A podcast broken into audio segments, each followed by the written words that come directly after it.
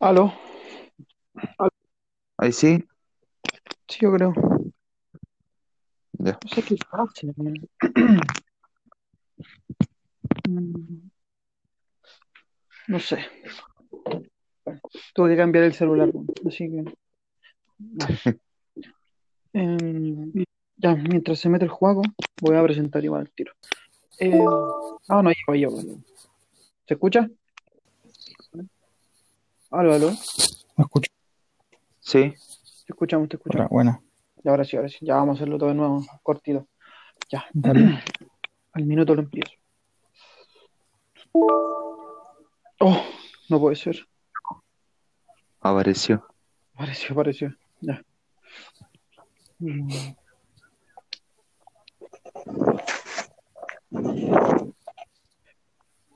Muy buenas tardes, días o noches. Eh, para todos quienes escuchen nuestro, nuestro podcast, Rodacast.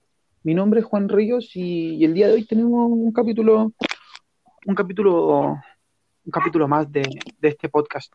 Em, el día de hoy vamos a hablar acerca de nuestro fútbol criollo, el fútbol chileno.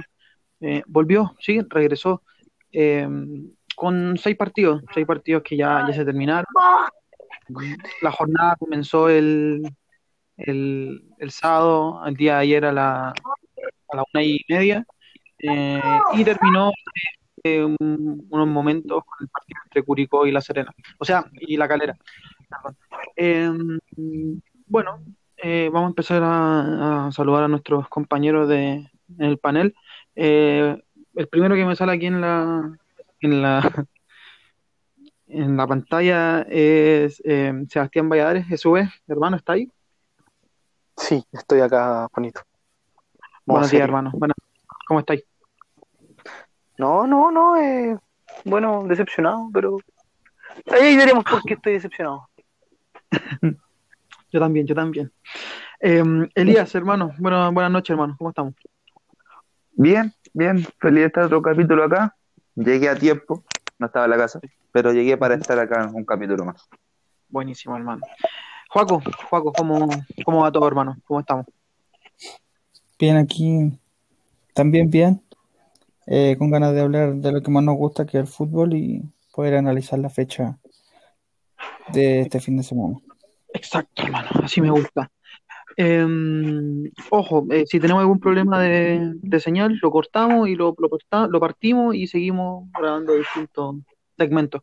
Eh, bueno, tuvimos seis partidos eh, y vamos a ir al, al meollo del asunto, como se dice, al grano. Y vamos a empezar de una, de una con el primer partido que se jugó y aquí, eh, bueno, le vamos a recordar a la gente. Eh, hincha de Colo Colo. Eh, Elías y Juaco son de la U y yo también soy hincha del Colo. Así que hoy nos toca empezar con Colo Colo contra Wanderers. Eh, SV, ¿qué, qué opinión te deja este partido, este, este 3-2 en contra? ¿Qué, qué sensaciones te deja? Eh, yo pensé que ayer eh, iba a, pasarlo bien. Pensé que no iba a haber un, un- una, vi un Colo Colo distinto, vi un, un partido que Colo Colo atacó bien, pero vi que mucha dependencia de Paredes, mucha dependencia de Paredes, y Paredes ya no está para depender de él, Eh, ojo, hace golazos, sí, pero no es como para depender de él, y, y nada, eh, encuentro yo que los partidos que venía mostrando Colo Colo antes del parón, eh, estoy viendo lo mismo. eh, eh, no, no, no te lo pueden, no, no, no pueden hacerte eso. Encima, la culpa aquí es más defensiva que ofensiva. Porque Colo Colo arriba jugaba bien, la contra lo aprovechaba muy bien con los volantes que tiene que son muy rápidos. Bueno, mucho no tanto, pero es más técnico y no pierde tanto la pelota como, como se lo espera a un jugador de esa velocidad. Pero no, no, eh, defensivamente, mal, mal. Un equipo muy retrasado, que no presiona tanto y, y me quedo con una mala sensación. Y ojalá levantar cabeza lo antes posible. Sí, sí, tienes razón. Voy a, voy a seguir por la misma línea, por la misma línea de, de lo que es Colo Colo. Eh, para mí el, el Colo fue de más a menos. Eh, empezamos el partido atacando bien, dándole. eh, empezamos mostrando fútbol, pero, pero no alcanza, no alcanza con llegar si no definimos la jugada. No puede ser que hayamos tenido por ahí unas cuatro o cinco oportunidades en el primer tiempo claras, no estamos diciendo de, de que no, claras, claras de, de convertir y, y eso es el tema que Colo Colo viene así hace un tiempo que no convierte, no termina de convertir y, y el Colo es un equipo de un tiempo, te juega bien o el primer tiempo o te juega bien el segundo tiempo, más que nada por un tema físico y el Colo dio, hizo su desgaste físico en el, en el primer en el primer tiempo y no aprovechó las jugadas que tuvo, las oportunidades que tuvo, muchos errores en la definición. Eh, yo soy, amo a Paredes, me encanta Paredes, nuestro máximo ídolo, hizo un golazo, pero se equivocó. En el pase, en una jugada concreta que era, no sé si era pase o tiro, creo que a, ¿quién venía por esa? A Volados, y tuvo otra que trató de picarle, de, picarle la, pelota a Viana, pero Viana estaba en el arco, o sea, no, no tenía como ninguna posibilidad de, de, de, que el, balón pasara por encima de él. Así que ahí, ahí, ahí me, falla mucho Colo Colo en ese tema en aspecto ofensivo. Y en el segundo tiempo, eh, los problemas defensivos, o sea, primero yo digo, Saldivia es un jugadorazo, sí, sí, a mí me gusta Saldivia, pero él llevaba mucho tiempo sin jugar, obviamente que todos llevan mucho tiempo sin jugar, pero la dupla de centrales de Colo Colo era Insaurralde con Barroso. Entonces, eh, para mí la defensa se tendría que haber mantenido eh, como venía de hace cinco meses atrás, eh, con esos jugadores, y porque se notó que estaban con un, estaban medio segundo atrasados, estaba muy lento, eh, me hicieron unos goles tan, tan, tan estúpidos eh, que sin desmerecer a Wander, ojo, sin desmerecer a Wander, que eh, no hizo mucho, pero, pero eh, fue incisivo en, la jugada necesaria y defendió también bien. Eh, bueno, el Colo, eh, bueno, más que defendió bien, Colo Colo no atacó en el segundo tiempo, básicamente porque en el primer tiempo se notó que fuimos superiores a ellos en todos los aspectos del juego. no hacen un gol al final del primer tiempo, estúpido, eh, unos errores, porque hasta el, el Torta o Paso, que es como de los más regulares, estuvo, le, estuvo mal en, en el partido. Eh, Gabriel Suazo, no, no, sé cuál es su posición, a mí nunca me ha gustado Gabriel Suazo personalmente, ni, ni de volante, ni, ni, de, ni de lateral, ni de nada. Entonces, ni de aguatero. De nada, de nada. Ojalá, pero bueno, como es un canterano y todo, lo dejan, pero a mí no, no me convence ese jugador.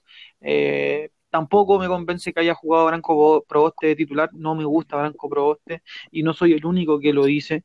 Eh, me hubiera gustado más una dupla de... Dime, sube. Juan Juan, yo te, yo te interrumpo. Branco Proboste, sí. alguien de los cuatro que está aquí, ¿sabe qué hace bien? O sea, ¿sabe que, de cuál es su actitud defensiva o ofensiva? No. O sea, yo creo que Proboste en la salida del colo busca la salida limpia, pero no se le da demasiado bien. Sí, pero lo que pasa es que yo el partido que vi de cuatro, yo creo que cuatro no fueron ni si fueron muy malas. O sea, en cuatro ocasiones la perdió. Y era una salida al medio, sin presión. Y perfectamente, yo, como hay jugadores que son que, que son chilenos, tipo Marcelo Díaz, cuando no tiene salida la toca atrás. Y se acabó el problema, uh -huh. pero no. Franco Proboste buscando siempre el pase difícil o el pase imposible, que no te lo da ni, ni siquiera Andrea Pirlo se lo da en su momento. Y eso encuentro yo que es un arriesgado, será canterano y todo, pero eh, Colo Colo la adulta no, no, no está como para no está como para poner a un canterano para probar o para decir no, no para decir eh, intentémoslo, porque lo he intentado ya hartas fechas, porque probaste no es la primera vez que viene siendo titular, y no, no funciona. No. Igual el problema es que pasan estas cosas, perdí balones, balones tontos, porque creo que uno de los balones que perdí probaste y terminó en gol, eh, no sé si estoy en lo, en lo, correcto, o en una de las salidas de Colo Colo que se perdió el balón y fue gol. Exacto. Y con jugadores que no puede pasar siempre y sobre todo con jugadores que te lo van a hacer, que te lo siguieron haciendo. Está bien, los futbolistas se superan, pero tenéis que entrenarlo y cuando lo entrené te dis cuenta que ah, ya no la embarró, ahí recién pruébalo. No lo vengáis a probar y decir, no, porque es futura promesa, porque es eh, un canterano. Sobre todo ahora que los canteranos ya no corren el tiempo de ellos. Exacto. Y bueno, voy a, voy a tocar ese tema igual al tiro. Em, eh, me parece que Branco Proboste quizás sí, uno nos- nosotros somos entusiastas del fútbol y quizás la gente que, que sabe, entre muchas comillas, dirá que el compadre tiene talento, pero si tiene talento, em, este muchacho es un juvenil y, y Colo Colo eh, fácilmente lo puede ceder a, a un equipo de menor ribete, un, así al, al ojo te digo, un Huachipato, un Coquimbo, un Palestino, equipos donde eh, el jugador se pueda, eh, se pueda desarrollar, se pueda desarrollar, tenga, tenga, tenga más minutos y con menos presión, porque ese es el tema. No, no es lo mismo jugar en Colo Colo que jugar en Huachipato. Eh, entonces, entonces eh, ahí está, ahí está el tema. Es un muchacho que eh, se nota que le falta mucho y, y yo siento que Colo Colo tiene los jugadores para, para, para suplir esa zona. A mí personalmente me gustaría eh, eh, César Fuentes con Carmona. Carmona es un jugador rústico, tira el balón a, la mierda, eh, no se complica por nada. A mí me gusta Carmona. Y César Fuentes tiene un poco más de juego. Entonces, a mí me gusta esa, esa dualidad. Eh, siguiendo con, la, con el análisis, bueno, lo de la defensa ya está más que dicho.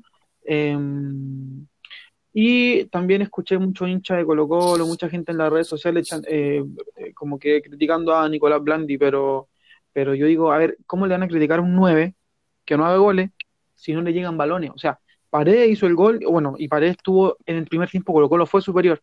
Yo estoy seguro que si Blandi hubiera jugado el primer tiempo, eh, hubiera tenido las mismas posibilidades de Paredes, ahí ya se lo hubiera metido no. Bueno, pero es que ni siquiera tocó el balón Blandi. Entonces, ese es el tema.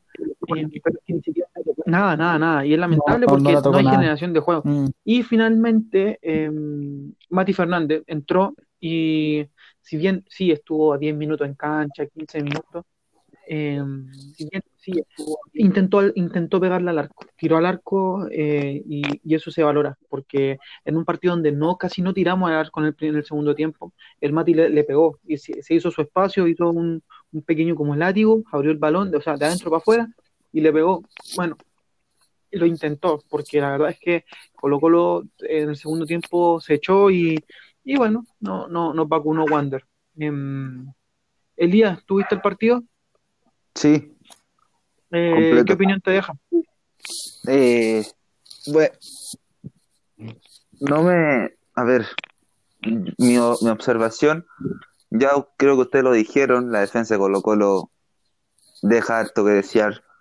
Eh, el medio campo igual. Eh, Proboste, como decías, eh, como decían, no sé qué hace jugando en Colo Colo.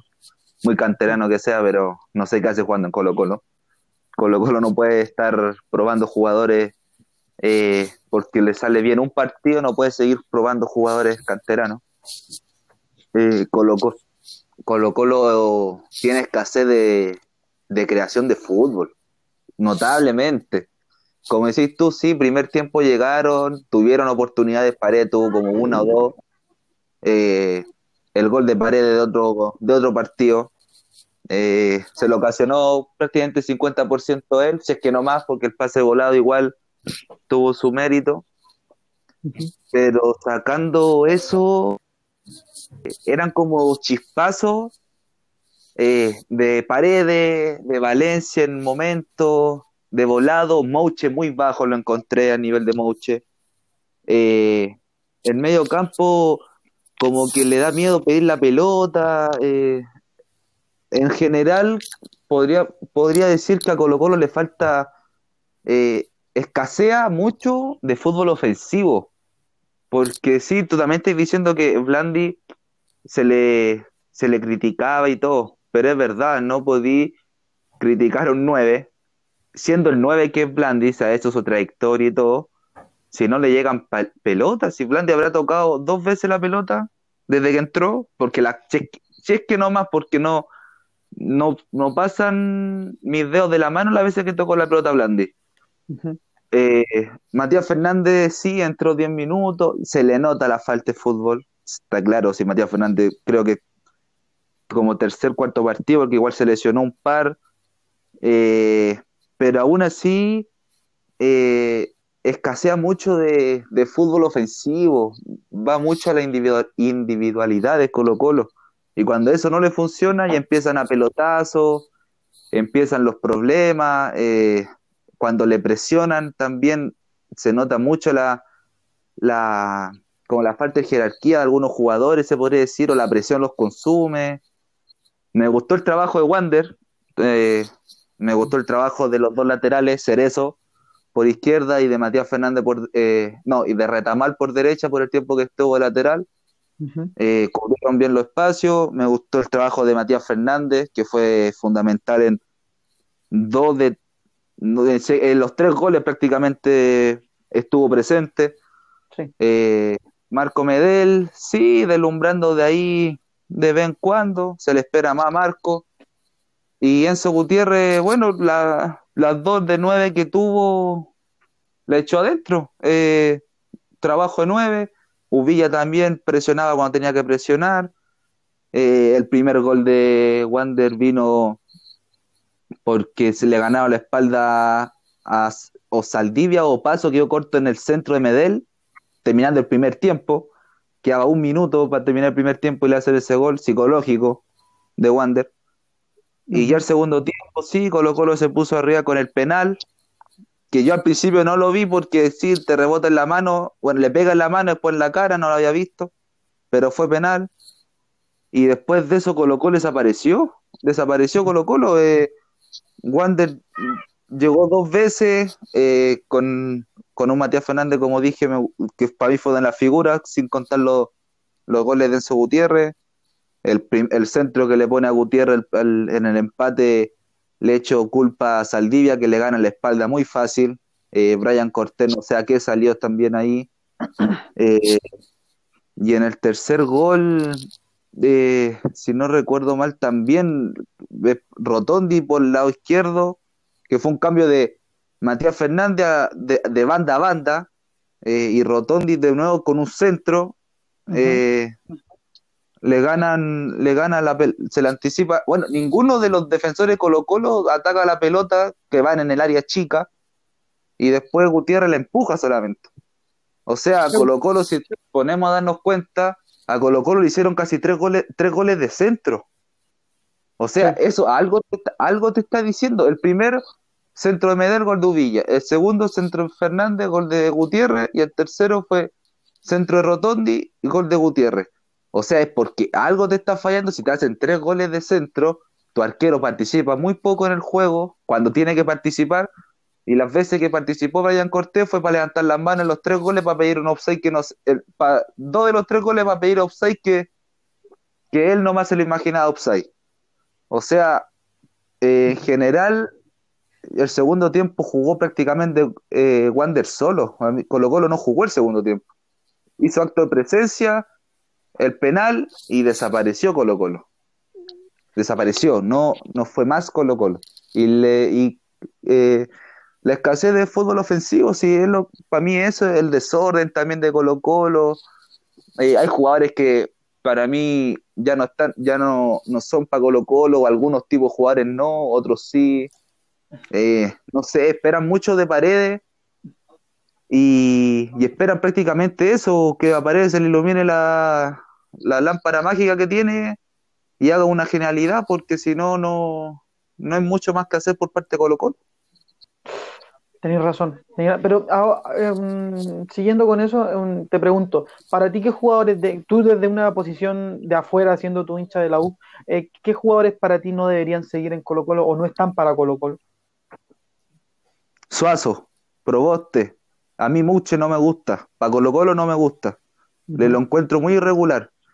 Está bien, sí, tiene, Muche tiene partido muy bueno, igual que Volado, no te lo voy a negar.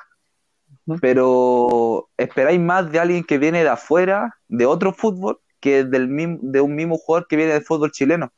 Entonces se le, se le mide, para mi punto de vista, se le mide con una vara más, más alta o que juega en el extranjero y una pila de cuestiones. Pero Suazo, eh, Proboste, usted ya lo, ya lo mataron, yo también lo sigo matando porque no sé qué hacen Colo Colo. Teniendo a César Fuente, no pude dejarlo en la banca. Por último, no sé, ponía, eh, retrasáis a Valencia o jugáis con un puro contención, no sé, pero eh, a Carmona tenía que acompañarlo con alguien que, que, sea compañero prácticamente, no que te esté cubriendo las cagadas que hace tu compañero. Si no, si, no sé si me explico bien, Proboste Sí, sí. perdía balones, no entregaba bien y Carmona tenía que ayudar ahí y ahí el Colo pierde como un jugador. Eh, ahí podéis poner a Fuentes, que claro, no es el jugador más habilidoso que tiene Colo Colo en el mediocampo, claramente.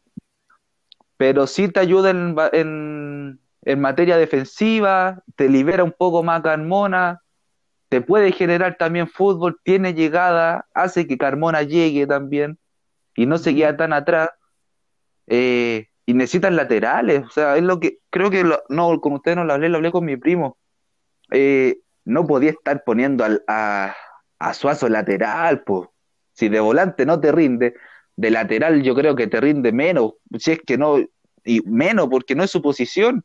Y fue prácticamente por el lado que Wander hizo dos de tres goles. O sea, el primero te, te Matías Fernández te encara, te, te pasa atrás, centro de Medel. Pero el segundo, el, el segundo gol de Wander fue prácticamente porque con, eh, Matías Fernández, eh, Suazo no tuvo cómo pararlo, no lo paró en todo el partido. Y Fernández, todos los centros que tiró fueron goles, prácticamente ocasiones de gol para Wander. O sea, tenéis mucha carencia en defensiva en el lado de los laterales. O el Torto Paso el más regular. Sí, tiene partidos buenos y malos. Pero de los, de los que más se salvan en Colo Colo es, debe ser Opaso, Paredes, Valencia cuando se le ilumina la ampolleta, eh, Carmona cuando no se manda a cagar. Y en la defensa, Saldivia o Isaurralde, porque tienen partido partido, pero ahí en eso, ahí tenéis que sacar a uno y meter a, meter a Barroso. O sea, no podéis Claro. dejar a tu mejor central en la banca. Por mucho que venga lesionado, ya sí, puede que haya venido con molestias, pero por último lo probáis de titular, no dais la, la falencia defensiva que te dé Colo Colo el partido entero. Barroso no, Barroso te gana, es seguridad aérea también, o sea, perdí mucho con Barroso en la banca, mucho, Mm. y se notó en el partido. Exacto. Yo Eh, antes sí, de, de, de Suazo de lateral me hubiese puesto, aunque sea Campo. sí, o de la o Fuente. O tenía de la fuente también lateral. hay, De la Fuente. Es que de la fuente no estaba disponible. Tenía aunque necesitado sea, de la fuente. que juega de lateral. Bejar, Bejar que, que recordemos que Bejar en bueno en la, en la primera parte del año en eh, cuando jugamos la final con la U de la Copa Chile, los primeros partidos del campeonato, Bejar jugó bien, Bejar rindió. Entonces no sé, no sé, ese, ese- Sí, jugó. dale. Pero igual hay que, hay que ver, disculpa Juan, pero hay que ver eh, bien el tema de los cambios, porque Ujú. ya está de la fuente y está este el, el Béjar, pero él no estaba en la nómina, no estaba ni en, ni en el banco, ni en la fuente ni Béjar. Entonces, prácticamente Suazo asumió esa posición porque no había otra, otra opción como lateral izquierdo. Entonces, mala fortuna para Suazo que no pudo tener un muy buen partido.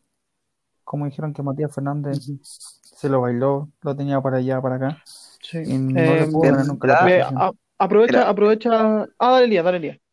En realidad no es que haya, no, no es que no tengáis otra opción, es cuestión del entrenador. O sea, si no citáis, si tenéis tres, dos laterales que izquierdos, entre comillas, que son laterales, eh, no, y, está- y estáis optando por uno que sí te puede rendir de lateral, pero que no es su posición original, es también culpa del entrenador, po.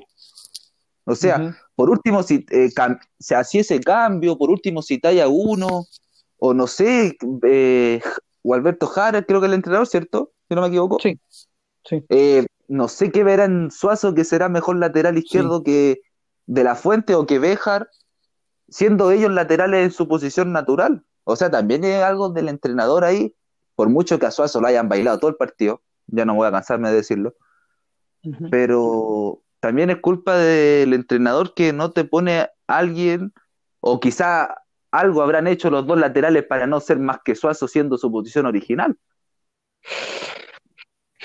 Así es, em, el tema, ese tema de, de, de Gabriel Suazo y de Branco Proboste, que son los más criticados, y lamentablemente son jugadores de la, de la, de la, de la cantera. Eh, no, no, no pueden obligar, no pueden subir jugadores por obligación. Si no sirven, no los pueden subir. Eh, ese es mi pensamiento. Em, aprovechando aquí el tiempo, eh, Joaco, danos tu opinión de, de, de este partido.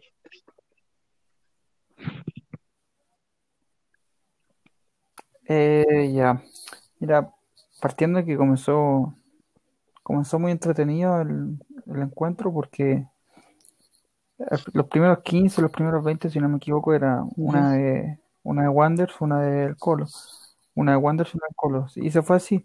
Y mediante eso salió el gol de, de Uvilla, que fue el primero, y se nota claramente que hubo, que hubo una descoordinación de la saga.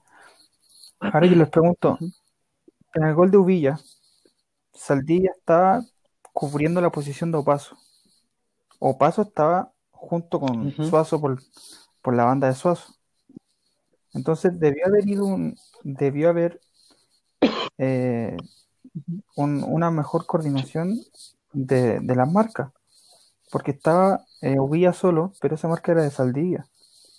Y eh, por ahí estaba metido también Carmona, que se puede haber metido como central. Entonces, hubo un- un- una mala coordinación de la, de la saga del Colo. Y por fortuna ahí Uvilla estuvo bien ubicado para meter el gol. Pasando con, con los otros dos goles, un nefasto. Es- esas pelotas son seguras de los centrales. Del, del primer central que le llega el, el balón. Esa pelota un despeje, un corner, qué sé yo, pero no, no pudo ser. Y Enzo Gutiérrez pudo Sí. marcar dos veces casi idéntico. Y, y con Paredes, Paredes, golazo. Se Sí. parece mucho al que le hizo la U. Pero después, después de los 25 ya se nota el cansancio. Sí. La falta de fútbol también, que es importante. También, mira, el segundo tiempo entró Matías Fernández en Colo Colo. Pero no se relaciona, no, no jugaba mucho Matías Fernández con el Leo Valencia. Yo me gustaría ver más Matías Fernández y Leo Valencia jugar más, tocar más el balón hacia las paredes, que se junten, porque los dos son buenos jugadores, son creadores prácticamente los dos. Y podrían hacer buenas cosas y buenas llegadas al gol de, Sí. de Nico- no sé si es Nicolás Blandi, pero Blandi. Y que no, que no se vio en el segundo tiempo Blandi. Y por el lado de, de Wanderers, eh, me gustó el trabajo que, que tuvieron con en sentido de, de medio campo y, y los centrales, la salida. Eh, Cerezo no me gusta mucho a mí. Cumple.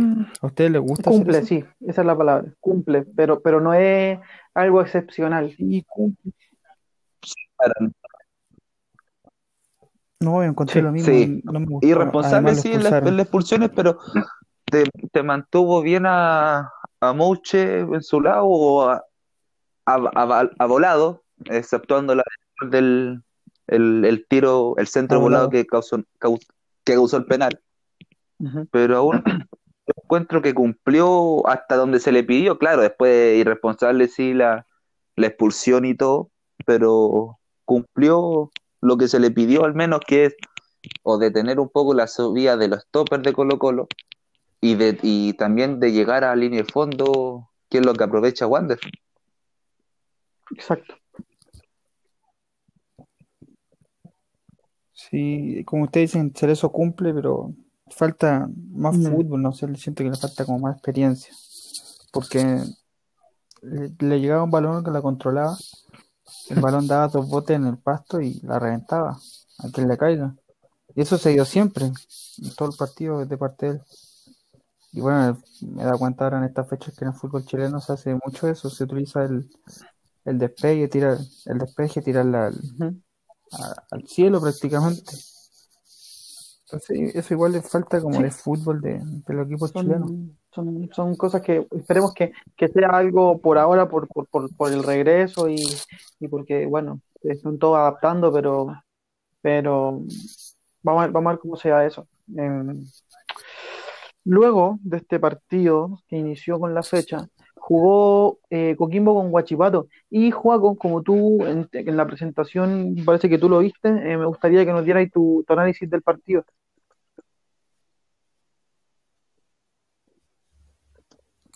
Eh, pude ver el partido, lo, lo vi la gran mayoría. Eh, dos equipos que, que vienen jugando bien. Coquimbo Unido que, que hizo un gran ascenso. Buenos partidos y también está participando por Copa Sudamericana. Y un Guachipato que un Guachipato siempre te sorprende. Tiene buenos jugadores, como es el caso de, Ujú. de Martínez, el paraguayo, Cris Martínez. Eh, Poblete también, pero Poblete hace mucho foul. Pero siempre da algo que hablar Guachipato. Y Coquimbo Unido que también, yo veía Coquimbo Unido en sentido de, de defensivo, cuando Guachipato tenía el balón. Coquimbo se para muy bien. Tiene un esquema de- defensivo demasiado bueno. No sé cómo definirlo, pero a Guachipato le costó atacar a, Co- a Coquimbo. Y por mala fortuna, el arquero, con su estilo de juego, provocó eh, los dos goles, si no me... Sí, provocó los dos goles de, de Huachipato. Matías Cano. Un estilo de juego muy peculiar, el de Matías Cano. Sí. Pero me quedo con la sensación de que fue un partido bueno y, y ganó el más Eh, justo que fue gracias. Huachipato. Eli, ¿viste el partido? Lo vi a rato, a rato. Estaba haciendo, mientras veía mis- las cosas del instituto, pude verlo a rato el partido. Eh, me gustó, eh, al momento fue entretenido. Eh, Chris Martínez, lo mejor de Huachipato. Eh, el arquero de Coquimbo, un, un show, un show aparte. Sí. Eh, bueno, recordemos que Matías Cano siempre tiene, es- el, debe ser el arquero más peculiar para jugar, porque se cree un jugador más en la cancha, un defensa, un delantero, el que sale hasta mitad de cancha si es capaz. Eh, y le pasaron la cuenta a su modo de juego, pasaron los dos goles guachipatos por él, eh, por mucho que después al final del partido Coquimbo sí llegara a través de algunos centros, buscando a Pinillas, eh, claro, el penal que se a Pinilla el último minuto, gran contención de Castellón, Sí. pero aún así encuentro que Guachipato ganó bien el partido. Por lo que yo vi, no puede verlo así muy profundamente el partido, pero por lo que yo vi, sí Guachipato se le veía, se le vio mejor en el, en el campo. Em, mi mi pregunta, eh, tengo una, una pura duda. Eh, ¿este Chris Martínez es el que jugaba en Audax antes o no? Temuco, Ah, bueno, Temuco, sí, Temuco, Temuco, Temuco. ¿verdad? el rubiecito. Ah, sí, entonces sí, sí, sí sé quién es. Eh, bueno, yo no me vi el partido, entonces no, no voy a hacer comentario acerca de él. Eh, el partido que sí me vi fue el que venía después, el que cerraba la jornada de hoy, o sea, de ayer, que era Universidad Católica contra la Unión. Em, un clásico, lo habíamos dicho antes, es como un clásico, un clásico sin, sin la etiqueta de clásico, no sé, es como con la esencia de clásico, pero sin, sin serlo realmente. Esa, esa sería como la definición de estos clásicos. Em, una católica que eh, se nota, se le notó a de todos los equipos que jugaron, se notó que Católica fue la que más le, le- le afectó este parón, porque si bien Colo Colo eh, se decía, pero venía jugando mal de antes. Eh, después vamos al tema de la U, que no terminaba de convencer, eh, a, a pesar de, de la mejoría en el fútbol de, de la U. Eh, pero Católica sí se le notó, se le notó baja, muy baja, muy bajo nivel. eh, no, no voy a decir que tanto defensivo, porque de verdad el gol de Unión fue una fue un, fue un Una un rebote, un suerte, sí, sí, fue un, un- una más, exa- eh, sí, un- un- una, una mala salida salida de de arquero. arquero, un- una jugada Mm. fortuita, porque en verdad el partido no tuvo tantas jugadas de, de, de gol, fue un partido más bien más trabado, ¿cierto? Eh, pero una católica que la verdad es que no, siendo ellos los que tienen que proponer, eh, ayer no, no propusieron eh, juego. No, no puedo encontrar ningún punto alto ni ningún punto bajo en Católica porque fue un partido realmente bajo de todos. Eh, y en Unión, eh, destacar solamente la intensidad. O sea, eh, si, si ganaron fue porque, bueno, hicieron ese gol y, y porque y porque le metieron un poquito más de, de, de, velocidad o de fuerza al partido. Pero en verdad tampoco fue que una figura descollante de Unión que ganó el partido. No, no, fue un partido más bien malito, para ser un partido tan, tan importante o tan como en, en el nombre o en el, eh, en el matchup que se le dice, eh, era como el más, más vistoso para ver, junto con el de, yo creo que el de la U, un palestino. Eh, Así que eso es mi, mi, opinión, un partido más bien chato, que yo creo que fue como la decepción de la fecha, ese partido. Pero al final creo que la Unión, si fue merecedor del partido, fue por un pelito más que católico. Eh, Elías, ¿tú viste el partido o viste alguna... No, eh, sí, tuve aquí, me detuve, detuve el, el, instituto para ver este partido. Era el que más me llamaba la atención sin, sin sacar del día sábado era el partido que más me llamaba la atención, uh -huh. después de Colo Colo. Eh, como decís tú, no encuentro un, encontré un partido fome por parte de Católica.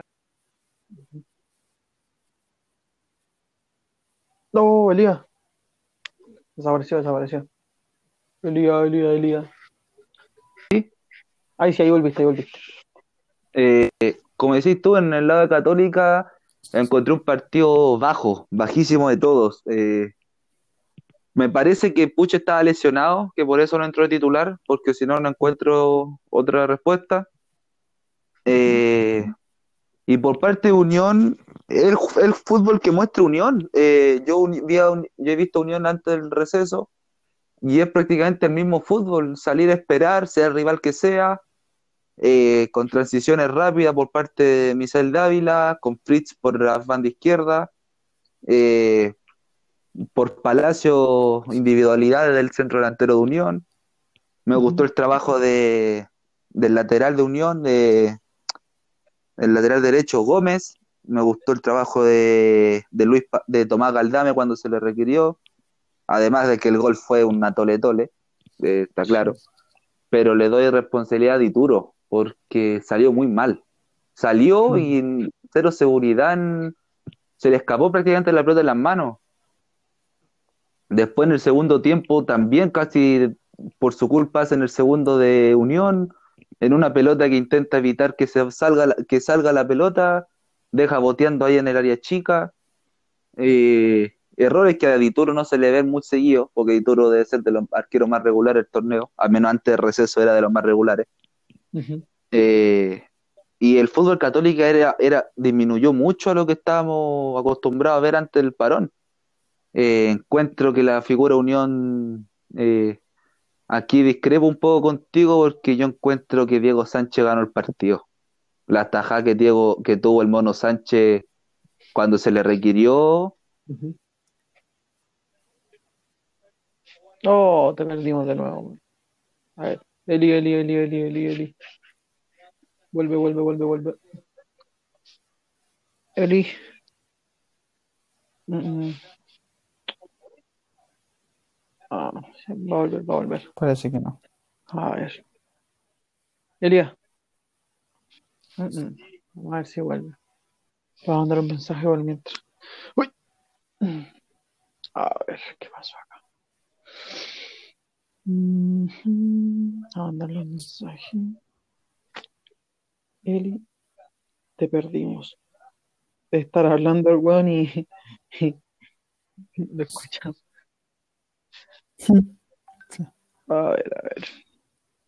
No pasa nada, no pasa nada. A ver. Ahí lo perdimos completamente. Vamos a ver si vuelve.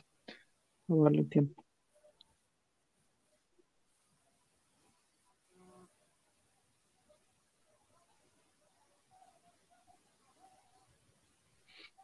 Mm. Bueno, mientras vuelve el Elías, porque sé que va a volver. Ah, se le cayó el wifi. Así que mientras vuelve el Elías, eh, Juaco, eh, ¿tuviste el partido de, de la Cato? Sí, alcanza bueno, a ver solamente el primer podéis tiempo. darnos tu opinión de ese primer tiempo. Sí. Eh, sí. Con respecto al primer tiempo, Eh, Unión empezó bien, como dijo Eli anteriormente, con un Gómez muy activo, muy pasador, ah, llegando a la última línea, tirando centros característicos de, de los laterales de hoy en día.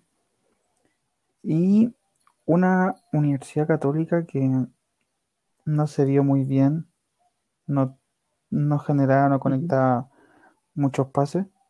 Si bien en las estadísticas dice que fue con mayor posición que, que Unión, eh, a mí me dio la impresión de que fue todo lo contrario. Exacto. Pero las estadísticas no engañan.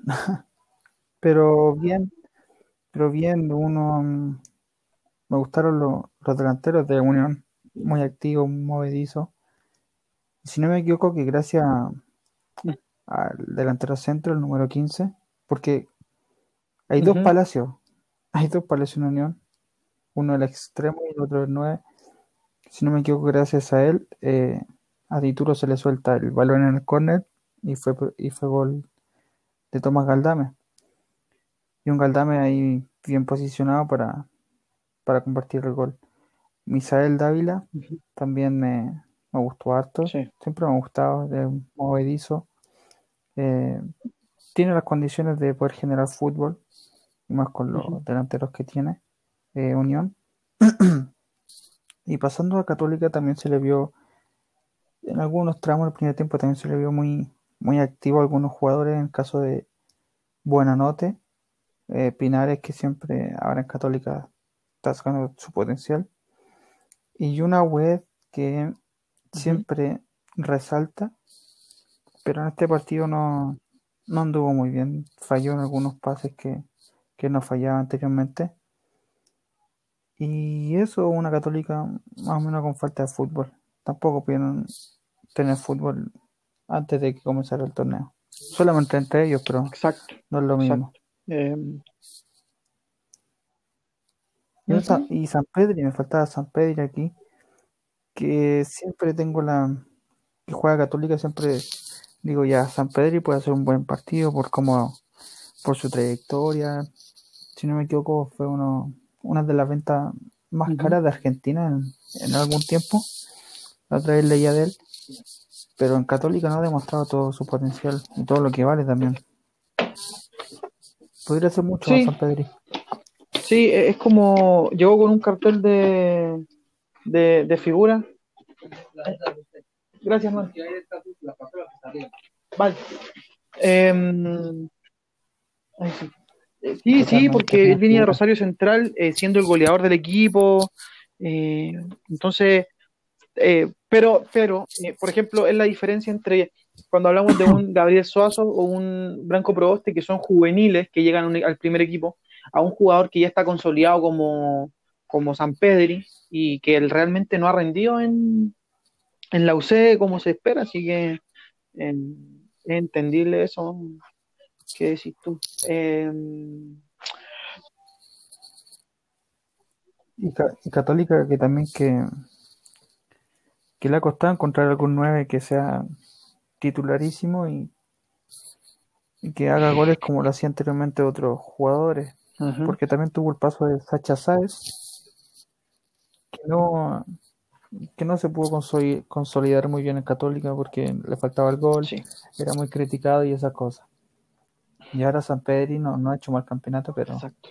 se podría mostrar mucho Eso, más. eso es lo más, lo más, lo más destacable del tema de, de San Pedro. Puede dar más, tiene que dar más. Por lo que pagó Católica y por lo que generó su llegada, tiene que dar más. Eh, Juaco, mira, eh, ya terminamos con los partidos de ayer, ahora vamos con los de hoy día. Eh, vamos a hablar- vamos a empezar con, con el, con tu equipo, con la Chile, eh, que jugó contra Palestino en el Estadio San Carlos de Apoquindo. Y, bueno, eh, yo la verdad es que el partido me lo vi también a rato. eh, y, y re- y recuerdo que eh, el Elías mandó un mensaje cuando se el partido que volvimos a hacer la U de, hace, de- del año pasado. Una U que no aguanta los partidos, no aguanta los resultados. Una ventaja de dos goles, eh, una ventaja de dos goles y, y no sé qué, no sé qué pasó. O sea, la verdad es que eh, se dejaron estar en la cancha, se, se, aseguraron con ese resultado que era, yo creo, siempre he dicho que el 2-0 es el resultado más peligroso en el, en el fútbol. Y, y bueno, y aquí lo vimos, lo vimos eh, sí. bien ejemplificado. Eh, pero les voy a dar la palabra a ustedes que son los, los, los, que vieron bien el partido, me imagino que completo. Así que, Juan, dime tu, tu, tu apreciación de, del partido de la U con, con Palestino, quiénes fueron los puntos fuertes, los débiles y todo, y todo eso. Vale, mira. Eh, comenzaron el partido ambos, para mí, a mi parecer, bien. Se notaba bien el, el sistema de juego que iba a tomar cada uno. Palestino que desde el primer momento tomó la rienda del partido, ya que eh, la U se retrasaba mucho. Estaba jugando casi el contraataque la U. Y Palestino que supo aprovechar bien esas cosas, pero el primer tiempo no, no pudo hacer pasar malos ratos, en buen sentido, a, uh -huh. a Fernando de Paul. Eh, con hart, hartos jugadores buenos en Palestino, harta carta alta, como el caso de Luis Jiménez y César Cortés. Eh, un César Cortés que uh -huh. tuvo pasado en, en, la U y siempre, siempre he dicho algo. Uh -huh. Todos los ex jugadores de la U y le tocan jugar con la U hacen buenos partidos. Siempre le pasa eso. En el caso de César Cortés, en el caso de Venega, siempre le pasa la, la, ley del ex a la U. Siempre, siempre, no, no sé por qué. Y el primer gol de la U fue un contraataque claro. Fernando de Pueblo estuvo atento con ese saque largo. Igual con un poco de fortuna, eh, Bay. No, si no me era Nico Guerra y, Nico Guerra, Larry Bay.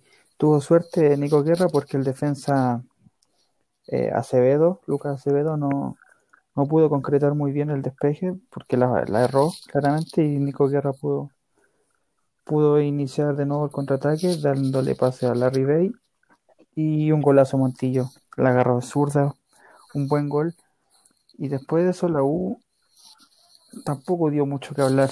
Palestino seguía pasándole por arriba con, con buenos laterales Palestino siempre y Palestino siempre que, que, hace buenos partidos con equipos grandes.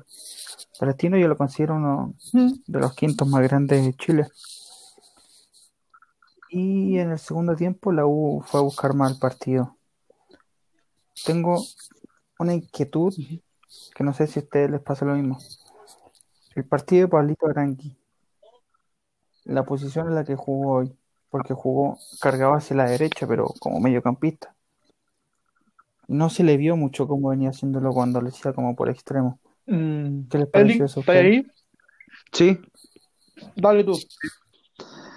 Eh, mira, te respondo la, lo de Pablito Arangui porque después voy a dar mi apreciación sobre el partido. Eh, a mí no me gustó el partido de Arangui. No encuentro que se, desapro vale. se desaprovechó mucho eh, la explosividad que tiene Arangui, el mano a mano que te los gana, la, el encarar, el juego colectivo que te da Arangui. Se le se perdió, no, no hubo ese arangui que venía haciendo antes del receso de este partido.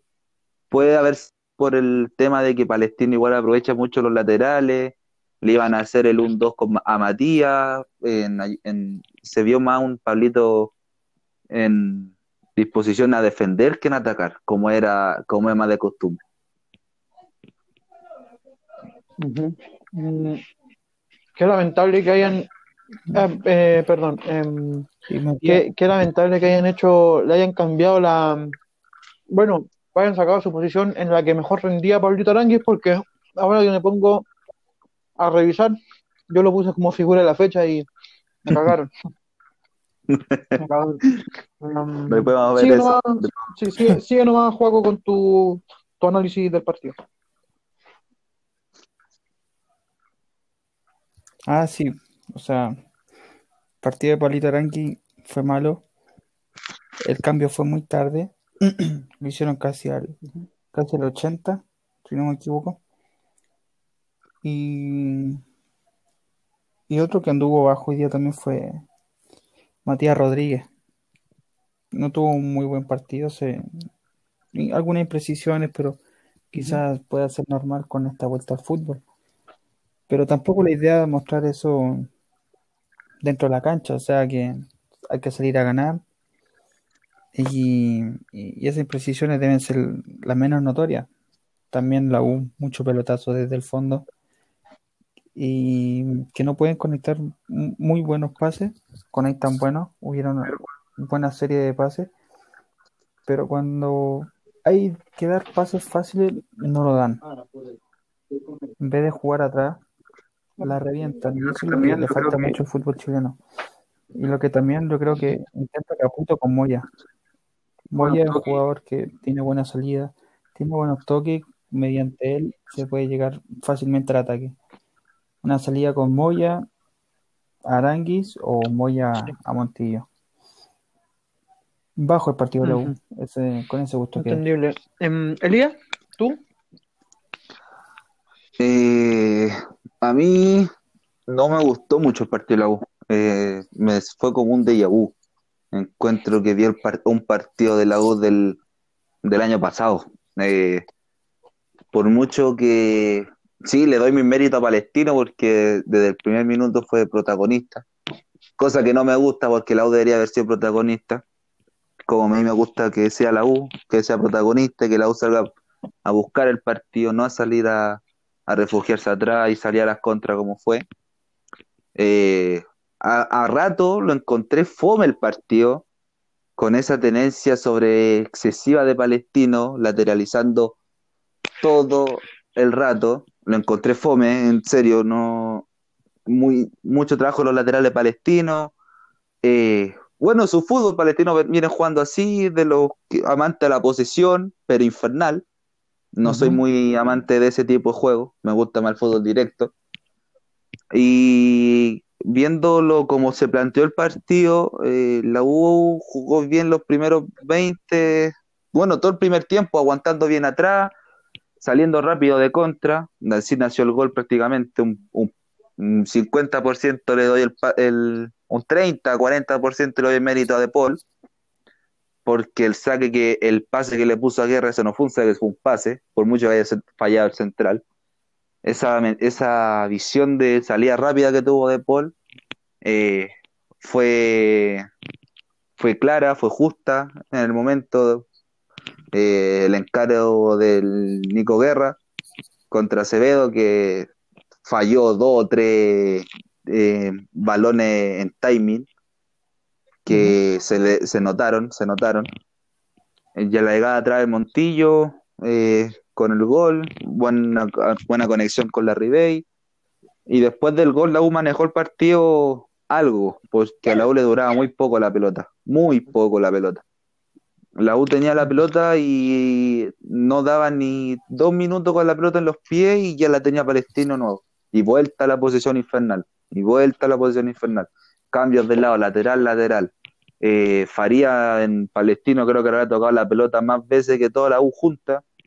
Eh, un trabajo silencioso del Mago Jiménez, porque hasta cuando hizo el gol la U, el Mago era protagonista, manejaba los hilos de Palestino con César Cortés. Y es verdad lo que decía Joaco. Eh, todos los todos los exjugadores que juegan contra la U le hacen un partidazo, es increíble, sea el equipo que sea siempre, siempre tienen algo contra la U. Eh, trabajo silencioso Corté, no se le vio tanto. Eh, Farías, que era el motorcito de salida que tenía Palestino. Jiménez, trabajo silencioso después del gol de la U, porque prácticamente el segundo tiempo Jiménez no apareció. Después, hasta que sacó el gol que sacó, porque fue un gol de otro planeta. Un gol que te lo de otro partido, no, notable, notable. Te, bajó, te controló la pelota como cristiano y te definió como cristiano. Increíble. Porque se giró, eh, no, se, no se le notaba la edad que tenía. Porque no el segundo tiempo Jiménez prácticamente no apareció porque la hizo el segundo gol eh, y Palestino se vino abajo. Hubo un momento que Palestino no, no tenía por dónde. ¿Por dónde? Se le, la subida de Soto tampoco el segundo tiempo fue tan importante como fue el primero.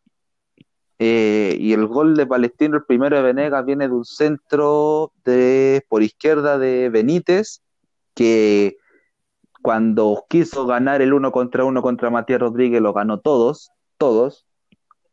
Y eso que después Palestino jugó con línea 3 y Benítez subía y bajaba, era el tipo carrilero y los ganaba todos igual. Y sí, un poco de fortuna por parte de Venega y todos, pero eran cuatro defensas de la U contra Venega y no se lo pudieron quitar. Por último, trabarle la pelota, no pudieron. El gol de Jiménez que fue de otro planeta. Eh, bajo partido de Arangui, no me gustó, no me gusta Arangui cargado en, en, ayudando a la defensa mucho, no me gusta. Me gusta un Arangui encarador, que se juegue el uno contra uno, que gane en velocidad, que encare, que remate al arco, que se le vea más participativo. Se le veían los primeros 20 minutos que no tenía la pelota Arangui. Eh, Montillo cuando recibía la pelota cambiaba toda la intensidad de la U. Creo que fue el punto más alto de la U, sin duda. Cuando la tenía Montillo era otra intensidad que le metía al juego. Eh, los cambios de velocidad que se le hacían, la conexión con la Ribey, eh, Nico Guerra me gustó cuando participaba en, juego. Cornejo me gustó, eh, por mucho que haya entrado como sustituto de Galani, porque ese puesto es de Galani, que me gusta más. Eh, jugó bien. no me gustó el partido de Rodríguez, coincido con Juaco. No me gustó, lo encontré muy bajo, porque Matías es de los laterales que se caracteriza por su actitud ofensiva de llegar al área, de, tirar centro, de ser un puntero prácticamente, pero en este partido no se le vio nada. Matías habrá llegado, habrá subido en todo el partido, pasado a mitad de cancha, dos veces. Y la segunda vez fue cuando la U ya estaba con el empate a dos. O sea, igual está hablando un buen trabajo táctico por parte palestino, por parte de Basay, que con Benítez por ese lado, eh, y por Campos López, por el lado de Boseyur, tampoco podían hacer que los laterales subieran mucho de la U, porque Basay sabe que el juego de la U se basa mucho en los laterales, en la subida de Boseyur, en la subida de Rodríguez. Y con los que stopper que puso Palestino los tapaba, tapaba mucho la subida de los laterales. Eh, eh, Montillo cuando la recibía era otro, otro nivel. Arangui ayudando mucho a, los factores defensivos. Guerra también cuando tenía que hacerlo. Eh, después los cambios fueron tarde. Eh, Ángelo entró, no tocó la pelota, los 15 minutos que jugó. Eh, el cambio de Espinosa fue prácticamente para tener la pelota y no tuvimos la pelota. El cambio de Jimmy Martínez fue lo mismo. Lo tiraron por banda, cuando Jimmy Martínez no es por banda, es al medio. No se vio en juego. El cambio de logo que sí tuvo chispazo y todo, pero muy desordenado. Se, le se escuchó durante el partido que eh, Caputo le, le, decía a Rodríguez que ordenara Lobo porque se descontrolaba mucho. Eh, y prácticamente fue como un déjà vu, porque fue lo mismo, eh, un partido de la U del año pasado. Ir ganando 2-0, no con un fútbol espectacular, pero ir ganando 2-0 y que de dos y en dos pelotas, en dos centros, te empaten eh, cosa que a la U no le estaban haciendo muchos goles de centro. La U antes del receso se caracterizaba, se caracterizó por eh, ir ganando, ir dando vueltas a partidos difíciles y que no le haya estado pasando lo mismo que el torneo pasado, de que ir ganando entre los fantasmas y empezar con los errores defensivos. Pero este fue un partido de esos que son del año pasado, literalmente, porque no te pueden, no te pueden empatar un 2-0. Para mí el peor resultado un 2-0 porque el más engañoso pero no podí ir, no te pueden empatar un 2-0 de dos centros. Por último, que te hagan jugada colectiva, ya que un disparo fuera del área. Ya el gol del Mago Jiménez, sí, totalmente de acuerdo, fue golazo. Pero el primero, y, pero vienen dos, los dos goles vienen de un pelotazo del, del el segundo gol viene de un pelotazo al central, el primero viene de un centro porque le ganan una de las tantas mano a mano que tuvieron a Matías Rodríguez. O sea, en, en general fue un partido bajo por parte de la U. No me gustó mucho. No me gustó mucho. Encuentro que la U se farrió la victoria. Más que eh, Palestino ganarse el empate. Porque Palestino tampoco tuvo muchas claras como para decir que mereció el empate. Entonces, entonces yo quiero preguntarle a usted. Em, ¿El 2 a 2 es un resultado justo?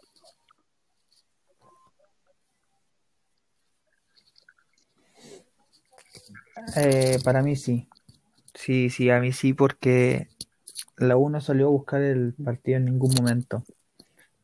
Hubo esa, esa ex- excepción del, del gol de la, de la Ribey del segundo tiempo.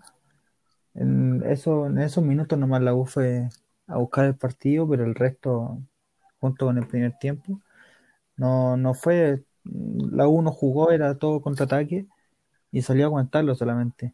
Y después del 2-0 lo aguantó mucho más y no llegó nada. De hecho, la U llegó eh, cinco veces, cinco veces en comparación de.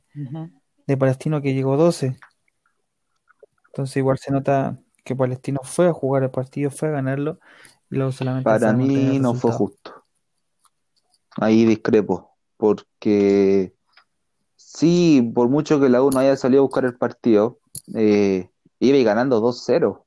O sea, te creo, se hu- hubiese sido un partido de ida y vuelta, eh, intenso, con hartas ocasiones de gol, los dos equipos buscando iguales y todo.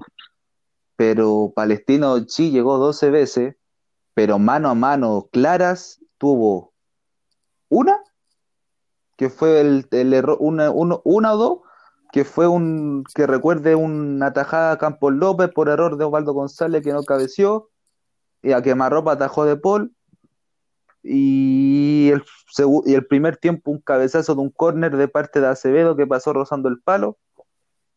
Y creo que, y creo que no, no me olvido de ninguna otra ocasión clara de Palestino, así que te tenga que decir, no, debió haber sido gol. No, tenían mérito para haber ganado el partido o haberlo empatado cuando la U lo estaba ganando. La U cuando hizo el 1-0, Palestino sí te llegó un cabezazo, el que dije del centro, y un disparo de Becerra que fue desviado a los primeros 5 o 10 minutos. Y creo que Palestino después del gol de la U no llegó. El segundo tiempo se repitió, la U hizo el 2-0, Palestino no llegó. El error de, a pesar de, llegó la, la ocasión que dije de Campos López, que vino de un error de González que no falta comunicación con De Paul, que- a quemarropa con el Tuto. Pero después de eso vino los dos centros que ocasionaron el gol. El centro de Benítez a Venega, que a través de mucho, de un rebote que no pudieron sacarla fue gol. Y el segundo fue un, fue un pelotazo de Acevedo, que ya cuando Palestina estaba jugando con línea 3, a Jiménez, que definió como de otro partido. Pero a pesar de eso, tampoco Palestino se ocasionó eh, mano a mano, ocasiones claras de gol que te digan, no, el empate fue justo. Eh, Palestino te, tuvo la posición del partido, sí, pero tenerte la posición del partido un 70%, pero que el 30-40% sean de tus laterales y de tus centrales, encuentro que no es mérito para haber empatado un partido que tenéis perdido 2-0. Y que cuando la tenía tu mejor jugador, que era el Mago Jiménez, tampoco se notaba tanto la explosión que le daba Montillo a la U. O sea, eh, para mí no era justo. Para mí la U debería haberse llevado el partido. Sí, los dos errores defensivos nos, nos, nos ocasionaron el, el empate, pero aún así, sacando los errores, si no hubiese estado esos errores, eh, la U no tenía por dónde haber empatado el partido. ¿Por dónde? O sea, o sea que se, se lo farrió. Sí, la U se farrió, se farrió quedar a dos puntos de Católica. Sí, sí, porque al final Era la lo, mejor oportunidad que tenía. lo que podemos ver aquí es que todos jugaron para Católica. A pesar de que Católica perdió, todos jugaron para la Católica. Perdón. Voy a. Bueno, la Calera fue la única que. Bueno, la Calera ahora quedó puntero con Católica, con 19 Sí. puntos. Bueno, Curicó se quedó ahí con 16. La U, puta, se quedó ahí con 15. Dejó escapar. Algo, algo es algo, porque recordemos que. eh, a ver, déjame volverme acá. Ah, güey. Bueno, Antofagasta le ganó 1-0 a O'Higgins. Eh, ese partido yo no lo, no- ni siquiera eh, en la tele lo pillé, o sea, no sé a qué hora era el partido tampoco. ¿A- ¿Alguien, alguno de ustedes vio ese partido?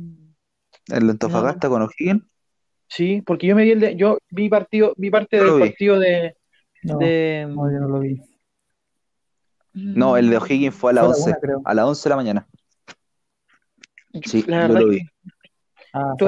¿Qué, me, qué podéis No, decir de ese partido? Porque yo me vi el, de- el último, el de ahora, el de Curicó con, con la calera. ¿Qué, qué, ¿Cómo estuvo ese partido, Elia?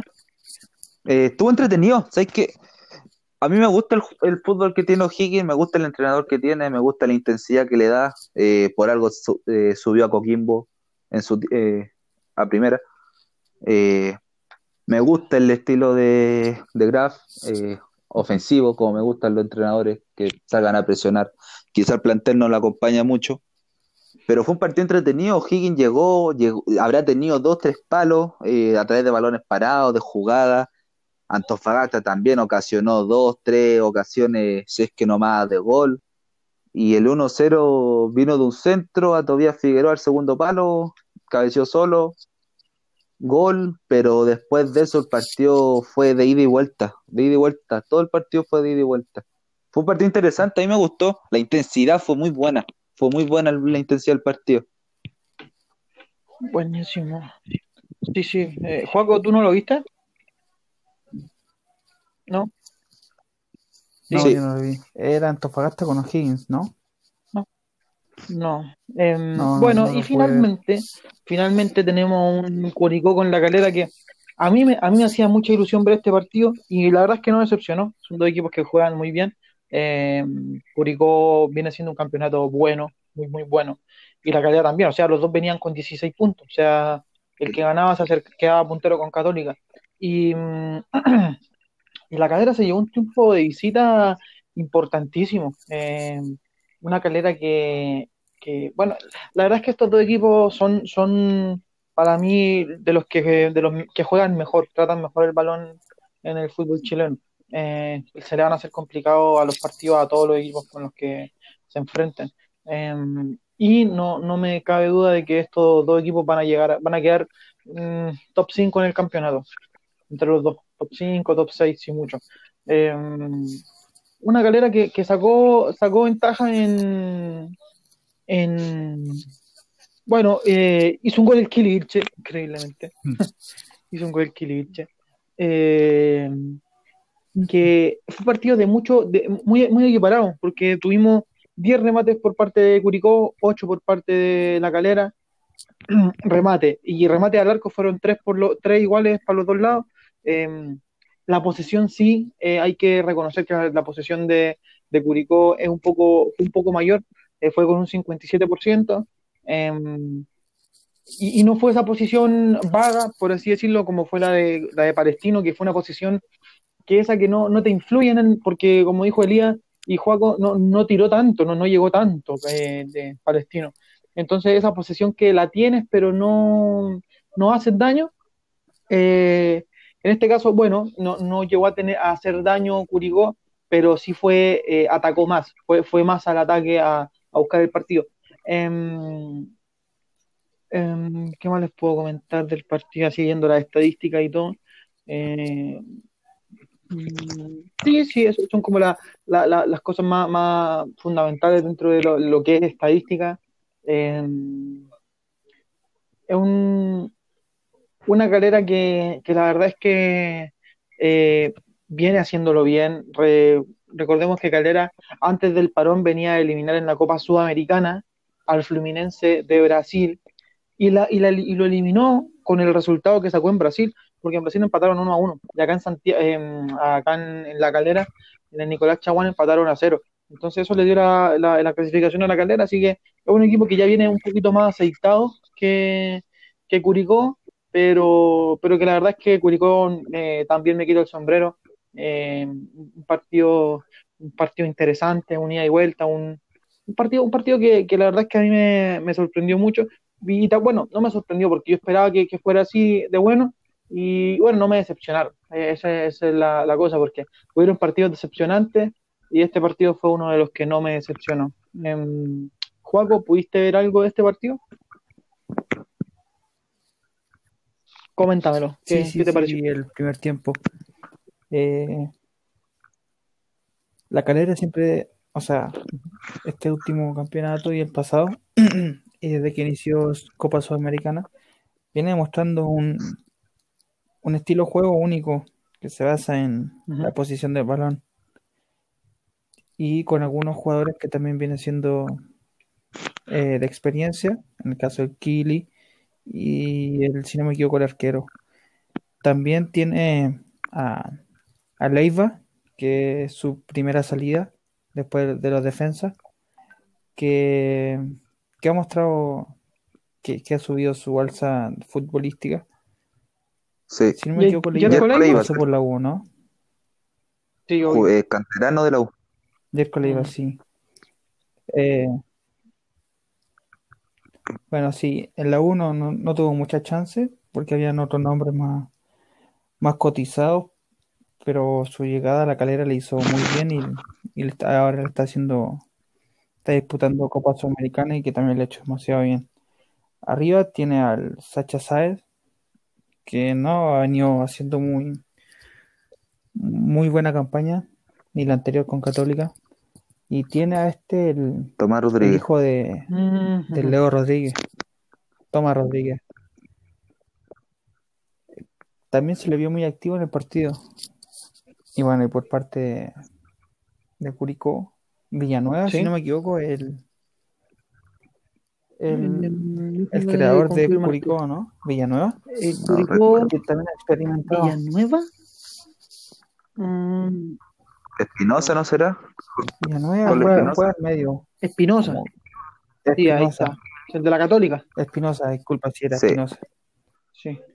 Eh, sí, también le, le entrega le entrega experiencia al equipo. Aló, aló. Aló, Aló. Joaco. Lo perdimos un poco. Perdimos su. Veamos si regresa. Mucho porque no, no lo vi completo. Ahí está el juego, ahí está el juego. Volvió. No, lo perdimos. Estuvo, no estuvo. Eh, Por mientras, Elías, ¿tú viste este partido? Sí, sí lo vi. Sí, eh, ¿qué me podéis comentar de, de este, este match? Eh, me gusta el, el tipo de juego que tiene eh, Calera. Eh, ante el parón eh, era intenso, por mucho que la U haya hecho cinco. eh, fue, fue, fue raro ese partido. Eh, primera fecha y todo, pero de, de ahí en adelante Calera demuestra, ha demostrado tener buen fútbol, buen pie. eh, por parte de Yerko Leiva, que es su primera salida, como decía Juaco. Eh, la después arriba Sacha Sáez, que es el antigol del equipo. Eh, Juan Leiva por banda, que también tiene lo suyo, que encare que, y que gana. Eh, Kili Vilche, que te da eh, experiencia, no voy a decir seguridad, pero va a decir experiencia en la parte defensiva. No el mejor central del mundo, pero sí algo sirve su experiencia. Eh, y después, no un, no un plantel con mucho nombre, como otros planteles, como otro equipo, pero con los nombres que tienen y todo, tan puntero con Católica, eh, no es menor, eh, jugando bien, deben ser, como deciste tú, de los que mejor tratan el balón. Eh, no es una posesión tan odiosa como es Palestino. Y juega bien por parte de Curicó también, eh, no un plantel con tanto, eh, no un plantel con tanto nombre, eh, Curicó.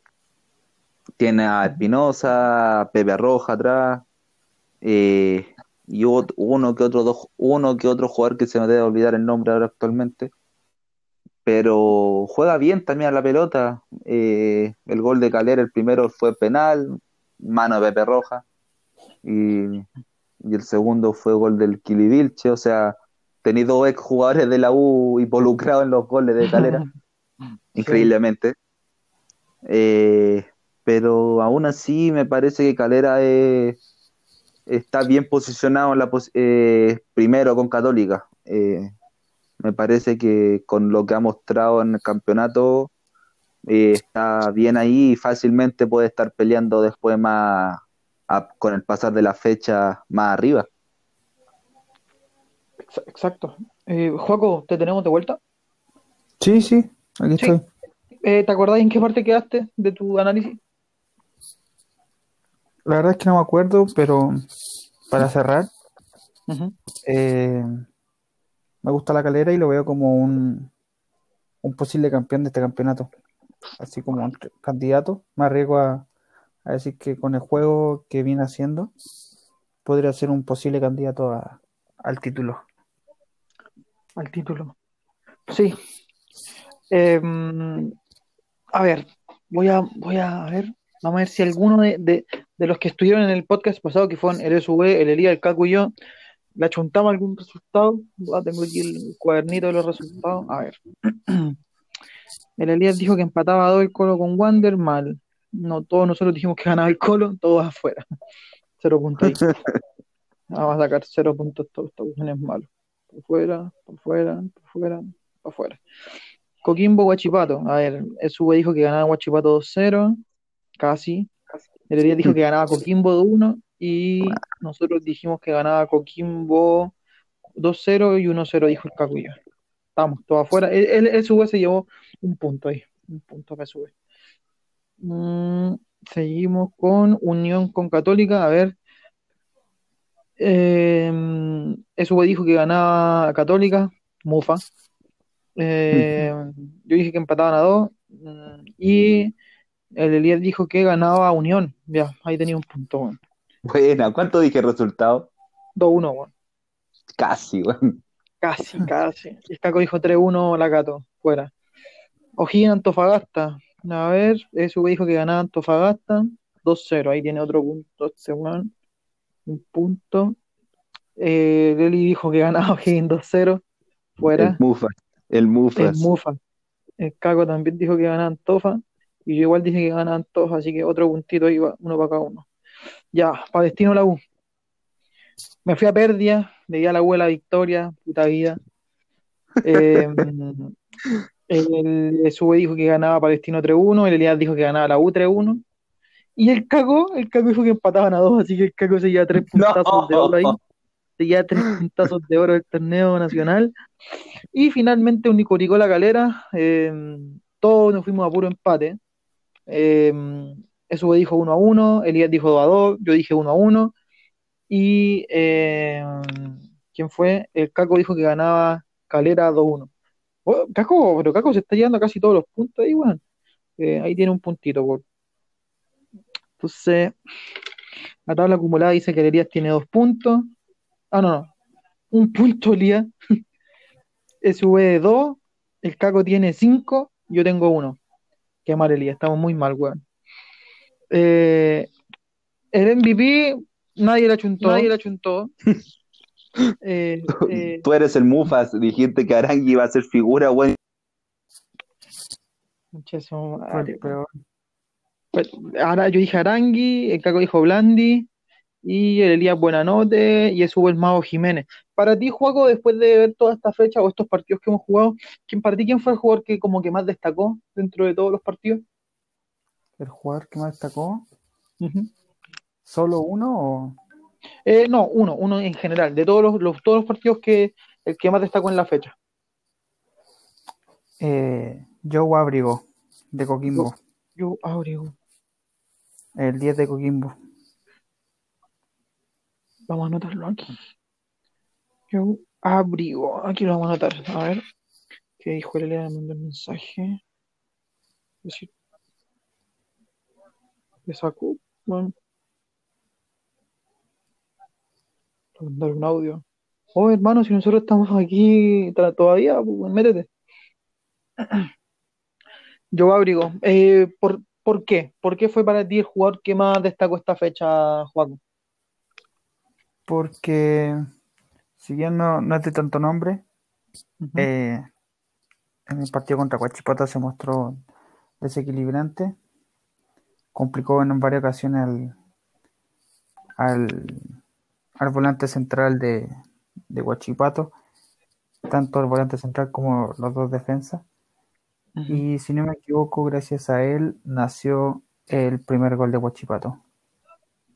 No, de hecho, él, fue el, de él fue el gol de de Coquimbo, disculpa. De Coquimbo, ahí sí. Pase Pinilla en profundidad a Farfán, que es- casi se le da por muerta, pero la luchó y Farfán, ya casi llegando a última línea, tiró el centro, esos que duelen al punto, casi punto penal, y era chica, y Joe Abrigo conecta el gol. Solo por eso, porque se mostró desequilibrante y, y complicó de cierto modo la defensa de Huachipato. Qué, qué interesante que, que hayáis destacado un jugador de un equipo que perdió. En- eh, es bueno, es bueno que, que también se. Porque a veces eh, cuando un equipo pierde, eh, como que piensan que todo el equipo jugó mal. Pero, Mm. pero en este caso, claro, hay jugadores que, que sí salvan la, la pega y lo hacen bien. Así que, bien ahí. Eh, para mí, el jugador de la fecha. mm, y sí, se me había ido lo que eh, el Elías me corrigió cuando estábamos hablando del partido de Católica. Eh, eh, este, el, el arquero de, de la Unión, eh, eh, ¿cómo se llama? El Mono Sánchez. El eh, Mono estuvo, sí, sí, a mí, a mí me gustó, me gustó porque la Católica, las pocas veces que llegó, eh, se le pegó, lo complicó y, y estuvo, estuvo atento. En estos partidos, por detalle se gana o se pierde. Y en este caso, el Mono Sánchez fue como el más, la figura más descollante de la fecha, dentro de una fecha que no tuvo tantas figuras. O sea, fue una fecha, por así decirlo, de, de transición. Eh, y bueno, el Elías bien Sánchez y también, a mí también me gustó harto. Sí, sí, fue uno de los, Se figu- mostró de los un buen arquero cuando quiere nomás. Muchos Sí. bloopers comete de vez en cuando. Sí, eso, eso quería recalcar también, que el Mono Sánchez como esos arqueros eh, muy, son muy irregulares porque son buenos, pero tienen partidos buenos, partidos muy malos. Entonces, justo le tocó, le tocó en este partido importante eh, sacar la chamba y, y, tapar. Eh, bueno, el Elías tiene problemas de conexión, así que lo más seguro es que no lo tengamos, no cerremos con él. Así que, eh, bueno, ya estamos cerrando esta fecha, esta fecha de, regreso, con mucho, con mucho mucho por, por, por opinar, mucho por mejorar todos los equipos, pero que por lo menos el inicio es lo que importa, eh, que ya se vuelva a robar el balón. Eh, necesitamos que nuestros equipos chilenos que están, que están eh, representándonos en Sudamérica eh, nos lleguen de la mejor manera posible para los partidos de Sudamericana y Copa Libertadores. Eh, recordemos que creo que Colo Colo juega el 15 de, septiembre contra Peñarol. Y bueno, hay más equipos. Católica juega contra Gremio, creo. Y los equipos de, de, de la Sudamericana empiezan la segunda fase, como es Coquimbo y eh, La Calera. La Calera, La Calera, sí.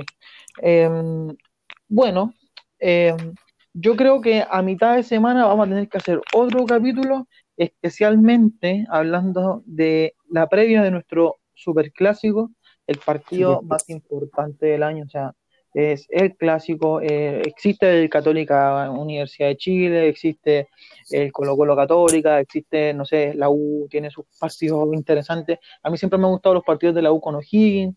eh, me ha gustado, siempre así ha existido ese clásico entre Colo Colo y, y, y Cobreloa, pero, pero no hay nada como el superclásico del fútbol chileno. O sea, es, es lo más, para mí es lo más Otra lindo. cosa. Sí, Lo más llamativo de este campeón, de los campeonatos de, de Eh, Chile. Sí, es, es nuestro, eh, como en Argentina, el Boca River, obviamente que nosotros tenemos un nivel, un nivel mucho más abajo de, de lo que es ese superclásico, porque ya estamos hablando de que el Boca River es un clásico a nivel mundial, y este es un clásico, sí, de, de nuestro, de nuestro país, y bueno, tenemos que, tenemos que darle la, la relevancia que, que merece. Hay mucho que hablar porque eh, yo creo que, bueno, Colo Colo perdió el partido y la U empató, pero yo creo que el, eh, los jugadores y los hinchas de la U se toman esta derrota como una, o sea, este empate como una derrota, por cómo se dio el partido, por tener esa ventaja, por, por haber dejado perder esa ventaja y empatarlo, y que se lo empataran tan al final del partido. Eh, es un partido que vienen los dos equipos, eh, van a tener una semana difícil, tienen que eh, eh, solucionar los problemas que tienen, que, que tuvieron en, en esta fecha y, y estar los más concentrados para este partido tan importante. Así que eh, ese, ese capítulo tiene que ir esta semana, tenemos que hacerlo sí o sí con los cabros. Que lo- por lo bueno, por- sí, y, y lo bueno es que ese clásico, o sea, tenemos, a ver, al Elías, al Juaco, que son de la U. em, el SUV, el Caco y yo somos del Colo. El Gonzalo también es del Colo también. Pero no sé si, ojalá estemos todos los seis en el, en el capítulo. Seis, seis, ¿cierto? A ver. Gonzalo, Caco, Elías, SUV, Juan y Juan. Sí, somos seis. Ojalá Somos estemos seis. los seis para que, para que conversemos acerca de, de este superclásico. Em, ¿Qué más le puedo decir a la gente?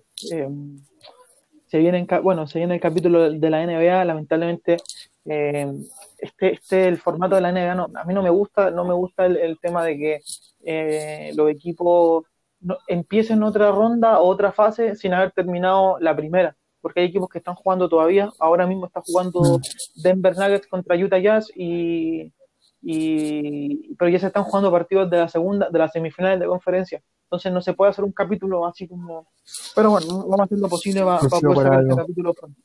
Em, Joaco, hermano, un, un gusto que, que hayas estado hoy día con nosotros. Te, te agradezco. Te, te doy la bienvenida oficial a, a Robacast y esperemos tenerte, esperamos tenerte más capítulos, hermano. Vale, sí, pues, obviamente dispuesto a, a Rodacast, ahora que estoy más, más, más integrado en, en este equipo y poder seguir hablando de- del deporte, que es lo más bonito. Exactamente. Así que Bueno, quedo totalmente agradecido. Además, el agradecimiento es hacia ti porque nos estás ayudando y nos estás dando más, más opiniones y eso es a lo que la gente eh, le gusta, que, que haya varias opiniones, no siempre todas tienen que ser las mismas y eso es lo, la diversidad de opiniones es lo que le da este, el color al podcast.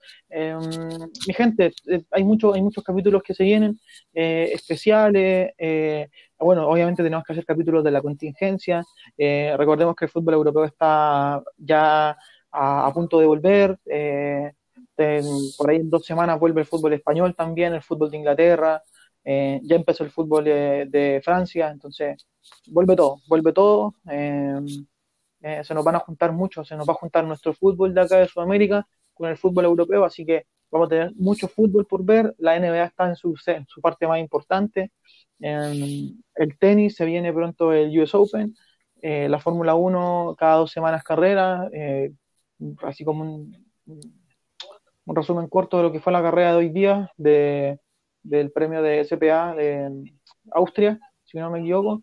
Eh, victoria fácil, muy fácil para Lewis Hamilton, eh, sobre 5 segundos de, ventaja con, con, su compañero eh, Valtteri Bottas y el tercer lugar se lo llevó, se lo llevó Max Verstappen. Eh, lamentablemente Ferrari con ese, ese auto, ese motor y ese todo lo que es el mundo Ferrari está en una, bajo una nube negra. Sebastián Vettel puesto 13, eh, Charles Leclerc puesto 14, muy mal, muy mal Ferrari, pero lamentablemente lo más triste de todo es que ya, ya se está haciendo costumbre ver a Ferrari en los puestos en los puestos de atrás de la carrera y yo como hincha de Ferrari y como hincha de Sebastián Vettel no, no estoy contento con lo que está pasando. Eh, y eso, mi gente, eh, ese fue como un, breve resumen de lo que fue la carrera. También esperamos hacer esta semana un capítulo de, de Fórmula 1, eh, hay mucho que hablar. Eh, no solo Fórmula 1, sino que también eh, NASCAR, IndyCar. Eh, tenemos, tenemos gente que, que, nos puede ayudar en eso, en esos temas de, del mundo motor y, seguro que habrá habrán fanáticos que, que les guste ese tipo de, de, contenido y tenemos que tratar de buscar de ser lo más tener una paleta de, de, capítulos para que la gente eh, eh, los disfrute a donde más les guste. Así que eso, mi gente, esto fue eh, mi nombre es Juan Ríos y nos vemos en el próximo capítulo. Hasta luego.